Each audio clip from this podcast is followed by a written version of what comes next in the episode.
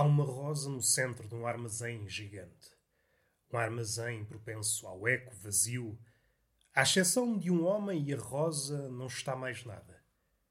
A rosa não é apenas uma rosa, é uma rosa levitante que foge com graciosidade às leis da física. Não consigo dizer nada acerca do tempo em que este episódio ocorre.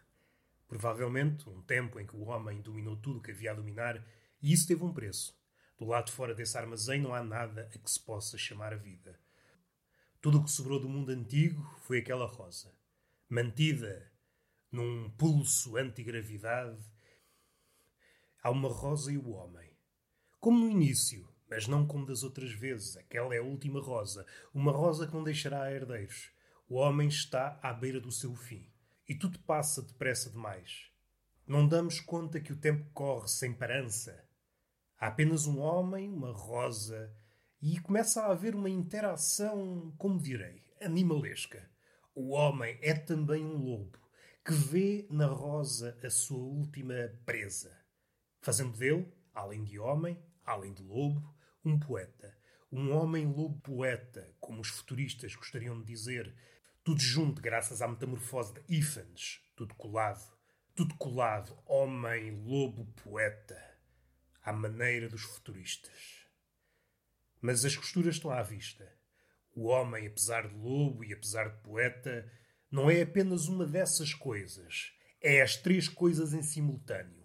É um homem de três cabeças, um cão de três cabeças, trazendo à tona o cão célebre, cérebro de Hades. Esse cérebro. E se pensarmos no cão de Hades, segundo a mitologia nórdica, e nos vier à ideia os dois corvos de Odin, pensamento e a memória, ficamos a pensar o que será aquela terceira cabeça. A uma das cabeças do cão, cérebro, chamamos memória. À outra chamamos pensamento. E a uma terceira chamamos qualquer coisa, a língua falha. É aí o limite da língua. A terceira cabeça do cão é o limite da língua. E é aí que a poesia começa, ou pelo menos devia começar.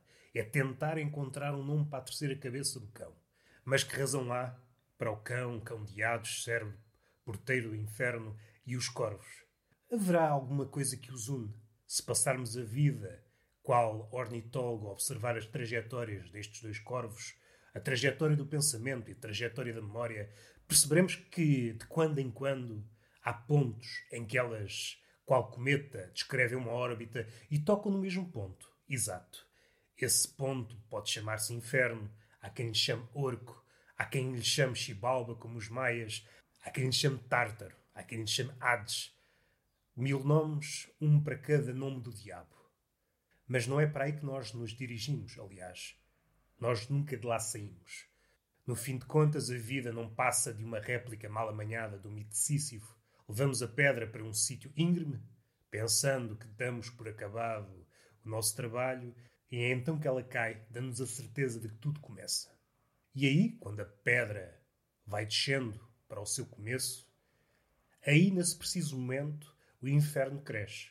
Ele que já é tão grande que não pode ser posto em palavras.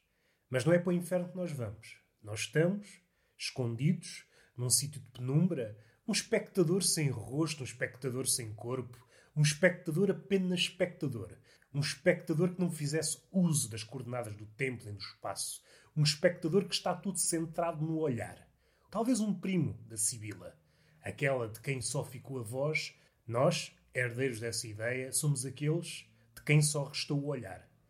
Não se esqueçam que provavelmente estamos a falar do fim do mundo. A arte fala sempre do fim do mundo. A arte, a maiúscula, fala sempre desse ponto. Não pode escurar o fim. Já não há princípios, como nos dizia Borges, ainda que os utopistas discordem. Mas nós não estamos cá para discordar dos utopistas. É a religião a Deus. Mas de cada vez que nós entramos numa ideia dessas, uma ideia fantasiosa, imitamos Deus. Entramos em, em prosas redundantes, tais como eu sou quem sou. Esse é o limite da linguagem. Esse é o limite da linguagem e Deus provavelmente foi o primeiro a experimentar a quando do seu número de circo na sarça ardente. Deus experimentou o seu limite. E nós experimentamos o limite de Deus todos os dias. Queremos expressar qualquer coisa, queremos afeiçoar o mundo na língua, mas de tempos a tempos, para não dizer sempre, somos confrontados com a falência. A língua cede, a língua não vai até onde nós queríamos que ela fosse. E esbarramos no silêncio, na nossa impotência, ajoelhamos-nos, quer fisicamente, quer metaforicamente, somos humilhados por aquilo que nos rodeia, pelo ignoto, que por vezes surge com vários rostos, tantos rostos que não conseguimos enumerá-los, mesmo que tivéssemos a veia de contabilista insuflada. Aquilo que nos persegue é. Aquilo que nos persegue vai muito além, transborda do dicionário. Não há nomes que lhe façam jus. Mas não nos esqueçamos que temos apenas um homem e uma rosa. Aquele homem, provavelmente vindo de uma experiência maquinal, isto é, a sua vida, deu-se conta que estava a olhar para uma rosa. E naquela rosa projetou tudo o que foi o homem. Projetou a sua vida, percebeu o lado maquinal e começou a engendrar uma hipótese. Será que a minha vida começa aqui ou acaba aqui? Dialogava ele com a rosa, que não lhe respondia. E então foi tentando uma a uma todas as formas possíveis de interagir artisticamente com uma rosa. Olhou-a de frente, de baixo, de cima, os ângulos possíveis imaginários, pôs-se em cima de cadeiras, pôs-se em cima de escadotes, levitou, entrou no subterrâneo com a altopeira. A rosa permanecia rosa, ainda que começasse a desdobrar-se noutras rosas. E esse foi o primeiro ponto. Apesar de não ter atingido ainda o ponto ideal, aquele para o qual ele estava destinado, uma rosa diferente daquela rosa, estava, de uma forma ou de outra, a ver todas as rosas vistas pelo homem, desde o início. E aqui entramos num ponto onde o homem bifurca. Há duas formas de ver a rosa, duas formas distintas. A rosa é uma rosa, é uma rosa, ou a rosa não é uma rosa. Ou então, de forma quântica, a rosa é simultaneamente rosa e não rosa. Não nos esqueçamos que estamos à beira do fim. O homem já experimentou todas as tentativas. E ele está a simular tudo o que o homem aprendeu, o homem desde o início, o homem primeiro, até o homem futuríssimo.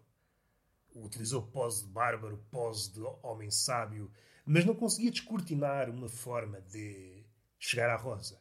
Então esqueceu o homem. Começou a engendrar metamorfoses para si mesmo, passou por todos os animais, lagarta, pardal, lobo, como há pouco foi referido, não gratuitamente. O lobo olha para a sua presa como se a seduzisse, mas nunca esquecendo a sua fome. Esta é uma boa postura para estar na arte. E foi passando de animal em animal em animal, até tentar encontrar uma forma distinta de olhar. Mas até isso já tinha sido feito. Então cresceu a ponto de ser um cosmos e olhou para a rosa. Nem aí a rosa mostrou a sua face oculta tornou-se ínfimo do tamanho de um átomo, mas a rosa permaneceu rosa. E foi tentando todos os caminhos, como se fosse um liços dobrado em mil e uma noites. Mas nem isso. Tentou todas as variações do homem, do homem ao animal, o homem mesclado ao animal, o homem engordado pela cólera, a salivar, perder a cabeça. Tentou o olhar de um rei, tentou o olhar de um bobo. Tentou o olhar de uma aia, tentou um olhar de um padre, tentou um olhar Tentou o olhar de quem naufraga. Tentou o olhar das musas. Todas as musas lhe acudiram, mas nenhuma foi capaz de lhe dar uma coisa que não tivesse sido dita ainda. A rosa permanecia imperturbável. Todas as formas de alcançar a rosa tinham sido esgotadas. Partiu do homem, partiu do animal, partiu do muito pequeno, do muito grande, partiu de fórmulas matemáticas, partiu de todas as línguas, vivas, mortas, por inventar, criou cidades, invisíveis ao lado da rosa para que ela pudesse, como direi, comerciar o seu perfume. Mas nada disso revelou a face oculta da rosa. E foi então, no auge do cansaço, esgotadas as ligações com a musa, apareceu a morte.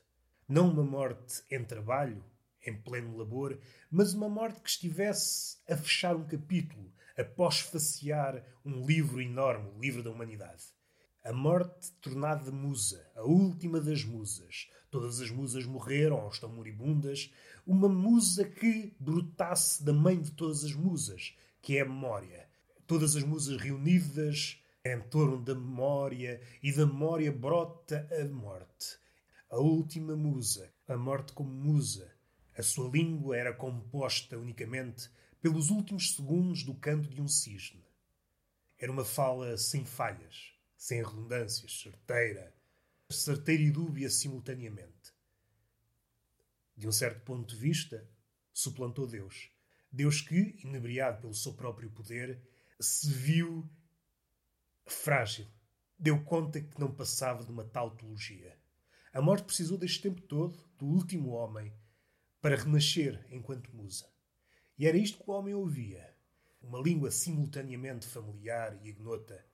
Veio-lhe uma ideia de que talvez tivesse falhado. O mal foi ter partido dele. Tentou esmagar o ego, mas até o esmagamento do ego não passava de uma ficção. Nunca lhe ocorreu pensar ao contrário. Nunca lhe ocorreu pensar em como a Rosa olha para ele. E foi então que o mundo acabou. Até ao próximo episódio. Beijo na boca e palmada pedagógica numa das nádegas.